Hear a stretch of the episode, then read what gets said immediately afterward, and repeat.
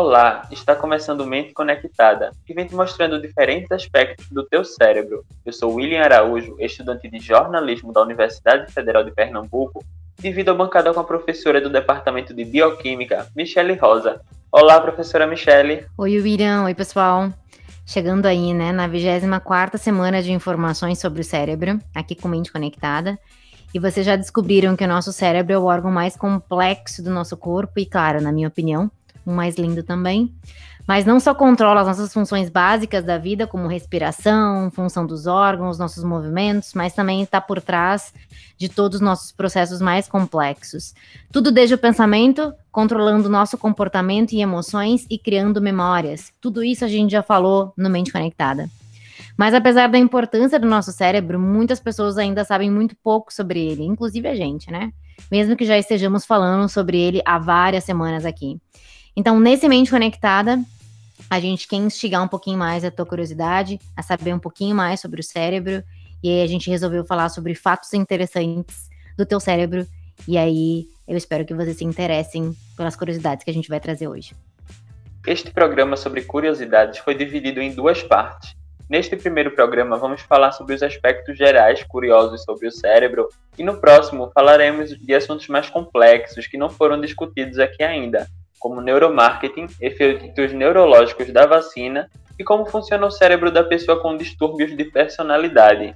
O objetivo aqui foi fazer o programa dinâmico de assuntos diversos, não só lembrando do que já conversamos, mas também adicionando mais conhecimento. Exato, que legal isso. Mas, pessoal, eu também queria dizer, queria dar um aviso para vocês que a gente está chegando ao final dessa temporada do Mente Conectada, infelizmente. Isso mesmo, Michele. Por isso, preparamos três programas especiais para o final desta temporada que você ouvinte vai adorar. Mas para falar desses assuntos curiosos sobre o cérebro, recebemos mais uma vez a neuropedagoga Bárbara Negreiros. Olá, Bárbara, seja bem-vinda mais uma vez. Oi, William. Oi, Michelle. Oi, Débora. Oi, ouvinte. Mais uma vez é um prazer fazer parte do Mente Conectada. E pedimos a você que continue com a gente, porque tem mais um programa incrível vindo por aí. Isso mesmo. E também contamos com a participação da estudante de Ciências Biológicas da UFPE, Débora Brígida. Olá, Débora. Seja bem-vinda mais uma vez ao Mente Conectada. Oi, William. Oi, professora Michelle. Oi, Bárbara. É um prazer estar participando novamente aqui do Mente Conectada, né? E dessa vez trazendo curiosidades, né? E aprendendo coisas novas também. E é muito legal estar aqui hoje. Eu estou empolgado aqui já para saber sobre essas curiosidades que Michelle e Bárbara trouxeram e eu também sei que Débora trouxe porque eu também trouxe. Mas Michelle e Bárbara, quais as primeiras curiosidades, os primeiros fatos sobre os cérebros que não podemos dormir sem saber? Tá, vou começar então, Bárbara. Muito bem. É, o William queria começar com duas curiosidades que eu acho bem interessante. A primeira é que a gente já conversou aqui, mas não de forma tão específica, que é que o nosso cérebro está sempre ativo. Então, por incrível que pareça, o cérebro não dorme, né? Diferente do que a gente acha, ele continua sempre processando alguma informação. É, as informações dele que vão para a periferia, né? Então, ele está controlando aí as nossas funções as nossas batimentos cardíacos, a nossa respiração, os nossos movimentos peristálticos. Quem comanda essas informações é o cérebro.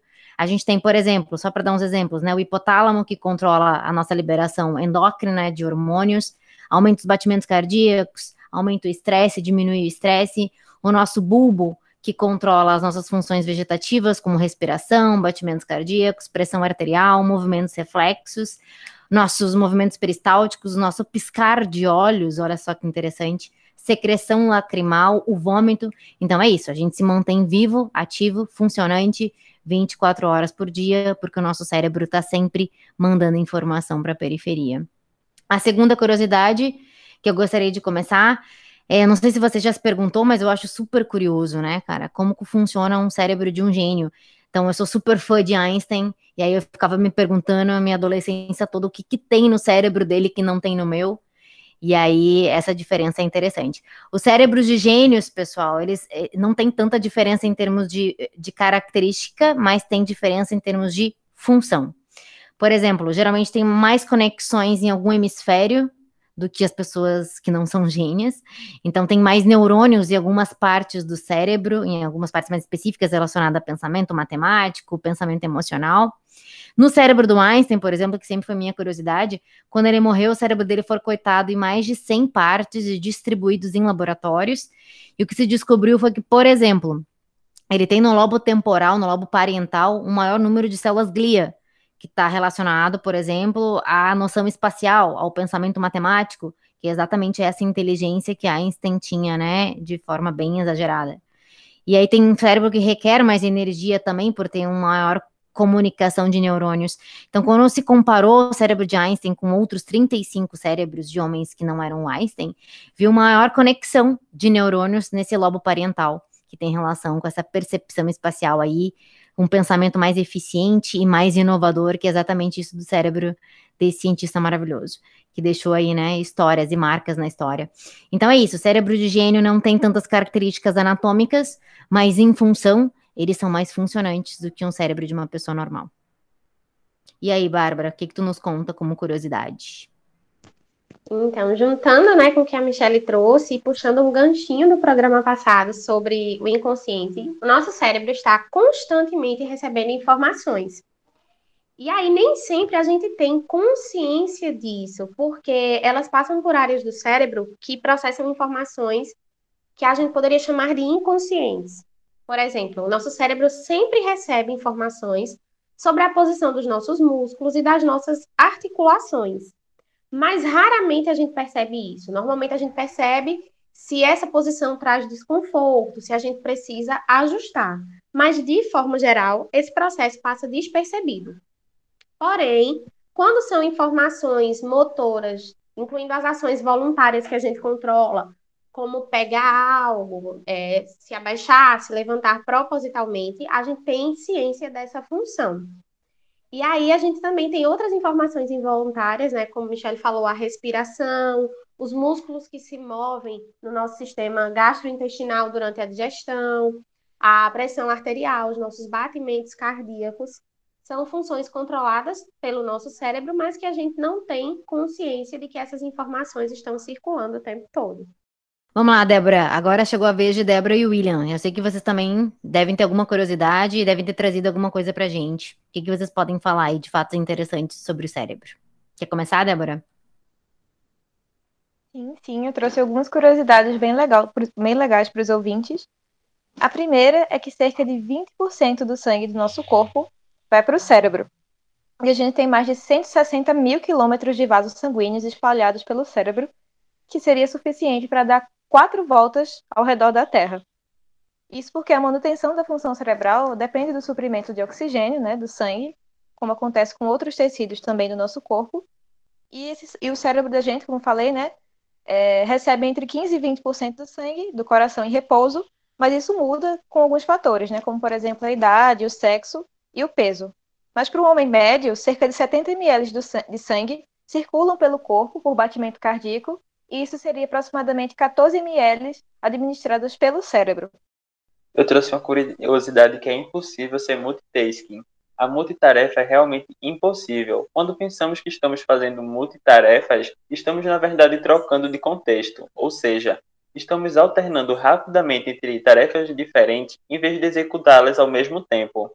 O livro de Brian Rules explica como a multitarefa pode ser prejudicial, a pesquisa mostra que a sua taxa de erros sobe 50% e leva o dobro de tempo para fazer as coisas.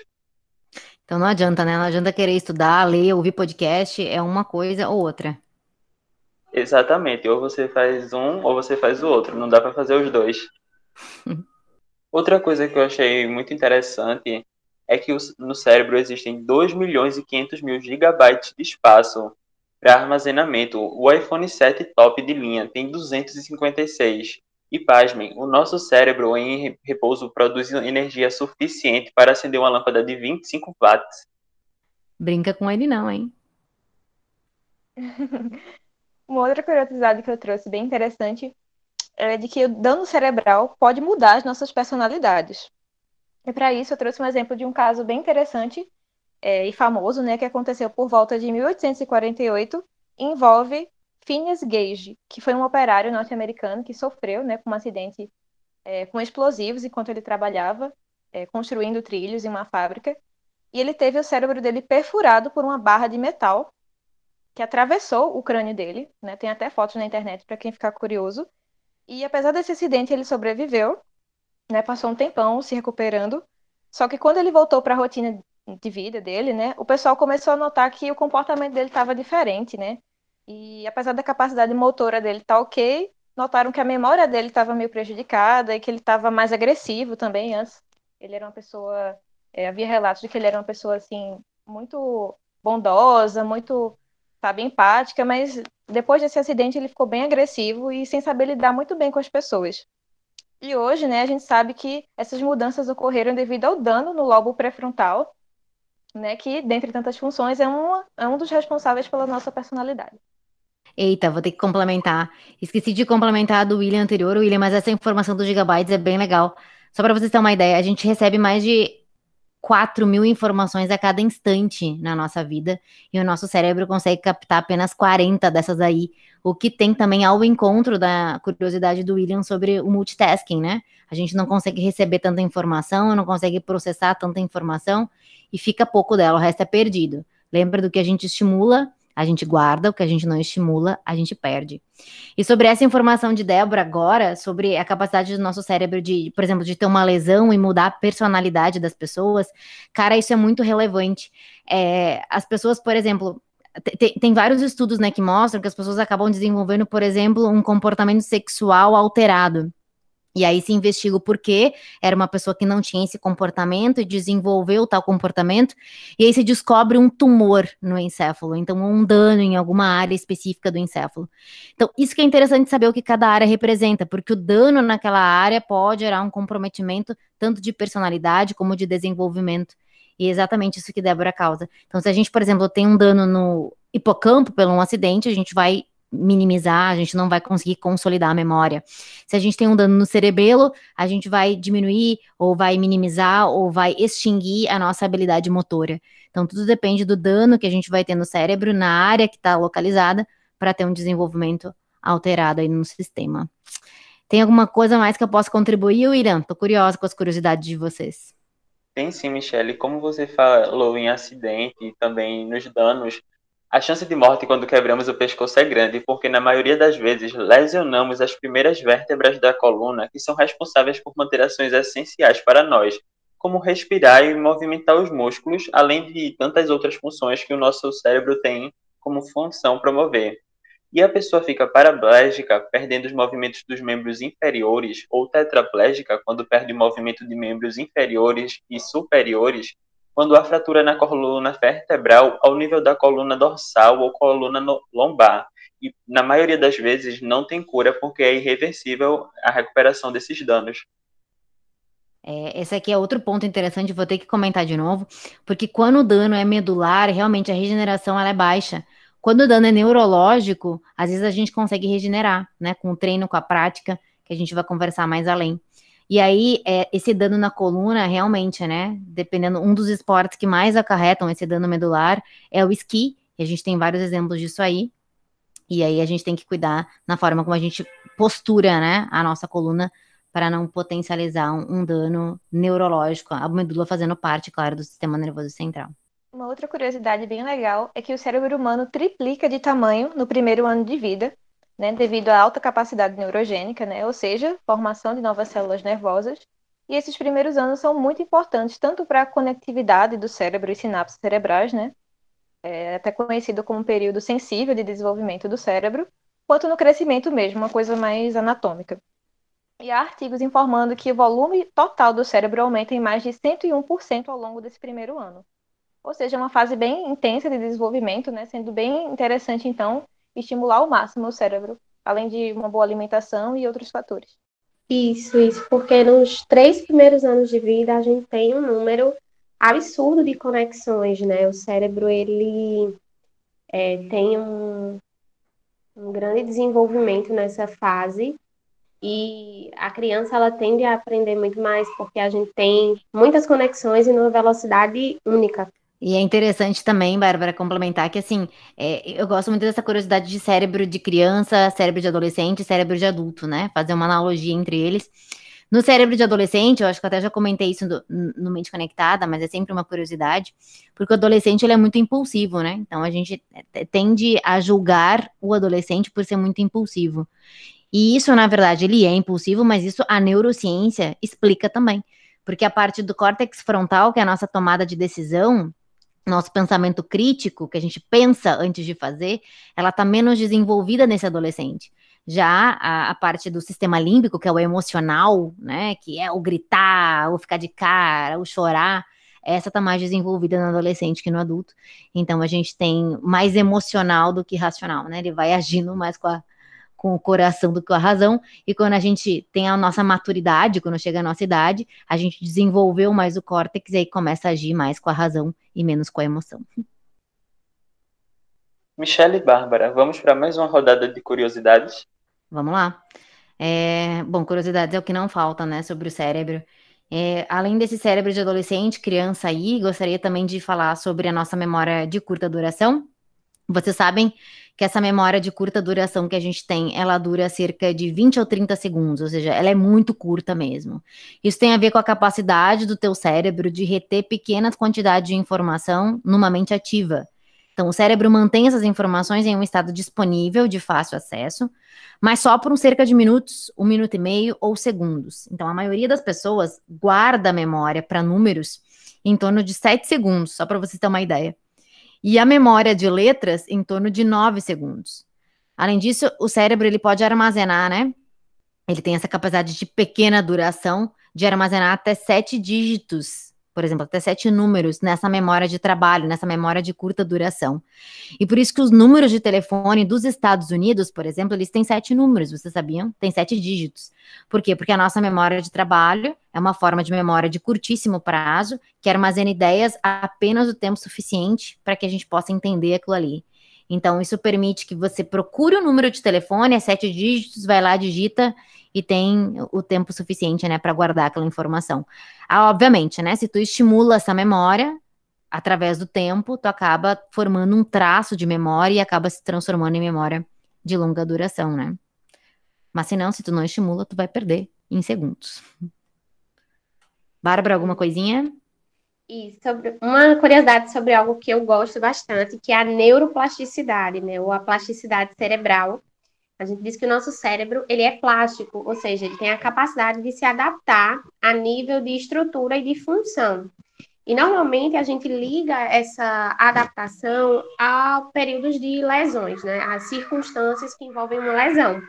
Porém, essa capacidade ela acontece naturalmente durante o desenvolvimento e durante o processo de aprendizagem.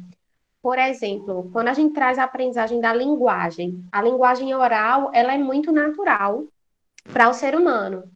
Mas a leitura e a escrita são processos considerados relativamente novos para o cérebro. Ou seja, não houve ainda uma adaptação genética evolutiva. Então, eles exigem uma aprendizagem mais sofisticada. Então, a ideia discutida é que o nosso cérebro utiliza estruturas que foram destinadas originalmente para outras funções para poder realizar essas atividades de aprendizagem da leitura e escrita, fazendo uma adaptação. E que maravilha, hein, saber disso. Diferente, realmente, né? E aí instiga a gente a querer adaptar os cérebros a coisas diferentes, porque a gente aprende de formas diferentes nessa adaptação do cérebro, né? O que é justamente a neuroplasticidade, a nossa capacidade de mudança. Um outro exemplo que eu quero trazer como curiosidade é aquilo que a gente já falou aqui, mas vale a pena lembrar sempre que o exercício é tão bom para o cérebro quanto para o corpo, tá, gente? A gente não faz exercício só para criar músculo ou para perder peso, a gente faz para manter o cérebro funcionando. Ele libera neuromoduladores, libera hormônios que vão te trazer prazer, por exemplo, como serotonina, como canabinoides, que vão diminuir a tua dor, por exemplo, como as beta-endorfinas. Ele melhora o teu humor, porque ele vai liberar aí, como eu falei, serotonina, dopamina e noradrenalina. Ele é um, acelera a tua cognição, porque aumenta a neuroplasticidade, a capacidade de mudança do cérebro é acelerada pelo exercício e melhora a tua saúde mental. Obviamente, é um dos melhores tratamentos, principalmente profiláticos, para distúrbios de humor, né? Então, a gente evita uma depressão, a gente evita uma ansiedade, fazendo uma prática regular, crônica, de exercício físico. Agora, cuidado, viu? Ele libera dopamina. E dopamina, tu já sabe, tá relacionado com dependência química. Então, se tu faz muito exercício, é estressante pro teu corpo e pode gerar também dependência química ao exercício físico. Uma outra curiosidade sobre o cérebro que eu achei interessantíssima é que o nosso cérebro não sente dor. Isso mesmo. Não existem receptores de dor no próprio cérebro. A gente vai ter esses receptores no entorno, digamos assim, nas meninges, que são membranas que fazem coberturas ao redor do cérebro, no periósteo, que é a cobertura sobre os ossos, e no couro cabeludo. Então, tecnicamente, uma cirurgia pode ser feita no cérebro e o cérebro em si não sente essa dor. Uma outra curiosidade bem interessante é que a parte do cérebro que controla a nossa visão está na parte de trás do cérebro da gente. Ou seja, a parte do cérebro responsável pela visão, o lobo occipital, está localizado próximo à nuca. E é por isso que se a gente leva uma pancada nessa região, a gente vai ver aquelas estrelinhas. e além disso, a gente tem uma coisa bem interessante que é o lado esquerdo do cérebro controla a visão do lado direito e vice-versa. E a questão do, dos sons também são processados dos lados opostos da cabeça. Isso. Aí eu acho interessante a gente mencionar aqui nessa curiosidade, Débora, que tem, é, tem aquela figura do cérebro, né? Que mostra hemisfério direito, hemisfério esquerdo, um relacionado à parte mais cognitiva, o outro é, é, com a parte mais artística. Isso tem alguma relação, tá? Mas não é 100% verídico. Então, o nosso cérebro, ele se conversa, como a gente está conversando até então. Ele é plástico, ele vai se auto-fortalecendo. Então, se tu perder parte daquela função de um hemisfério, tu consegue aumentar aquela função de um outro hemisfério. Tem uma, um, uma história bem legal que é de uma paciente que teve uma infecção no cérebro com um, dois anos de idade, e ela teve que retirar parte do cérebro, parte completa do hemisfério encefálico, e aí os médicos achavam que era caso perdido, né? Só que não. Ela se recuperou, Hoje em dia ela quase não tem nenhum problema motor, nenhum problema de fala, nenhum problema de cognição, porque um hemisfério conseguiu compensar a ausência do outro hemisfério. Então, pela plasticidade, pelo treino, pela motivação, a gente consegue manter a nossa atividade neurológica funcionando por tempo prolongado. E falando em atividade neurológica, eu achei bem interessante que ler em voz alta usa circuitos cerebrais diferentes do que ler silenciosamente. Isso promove o desenvolvimento do cérebro. E muitas vezes nas crianças, elas primeiro aprendem a ler falando, aí até falar palavras em voz alta. E uma vez que estabelecido esse conhecimento, eles aprendem a ler para si mesmos. Na verdade, é um dos fatos estranhos sobre o cérebro, porque geralmente ensinamos nossos filhos a ler educadamente. Mas para promover o desenvolvimento do cérebro no filho, você deve ler em voz alta para ele. Mas essas, essa coisa de estudar e falar em voz alta é só para fazer em casa, nada de fazer na biblioteca, né? É, já que a gente tinha falado um pouquinho sobre desenvolvimento infantil, né? É, tem um artigo que foi publicado no site do Centro de Desenvolvimento Infantil de Harvard. E esse artigo traz uma coisa bem interessante, né? Que nesses primeiros anos de vida, a gente tem mais de um milhão de novas conexões neurais a cada segundo. E aí, depois desse boom, né, esse período de rápida proliferação, essas conexões elas passam por um processo de poda, onde elas vão sendo reduzidas para que os circuitos cerebrais se tornem mais eficientes. E aí vem a importância dos estímulos, né, durante esse comecinho da primeira infância, que são imprescindíveis. E uma outra curiosidade em relação à anatomia cerebral é que a gente tem uma área que é o hipocampo, né, que já foi até falada hoje, que é bem famosinha, digamos assim, pela sua relação com a memória. E o nome dessa área é, ser hipocampo é porque o seu formato lembra um cavalo marinho cujo nome científico é Hippocampus hippocampus. O hipocampo é o queridinho da neurociências, né? Como sede aí da consolidação de memória. E outras curiosidades vão ficar para o programa da semana que vem, que está imperdível. Pois é, a gente vai falar sobre neuromarketing, sobre cérebros de uma pessoa com personalidades múltiplas e sobre os efeitos da vacina na Covid-19 no próximo programa. Mas a gente poderia ficar horas aqui conversando, né, sobre as múltiplas faces do nosso sistema nervoso central. Eu teria tantas outras curiosidades para pôr aqui com vocês, mas a gente está chegando ao fim e não dá tempo. Eu espero que fique para uma próxima temporada do Mente Conectada. Embora pareça algo muito difícil de acreditar, né? É, eu gostaria de trazer uma última curiosidade aqui, que as pessoas conseguem sobreviver, né? Com apenas metade do cérebro delas.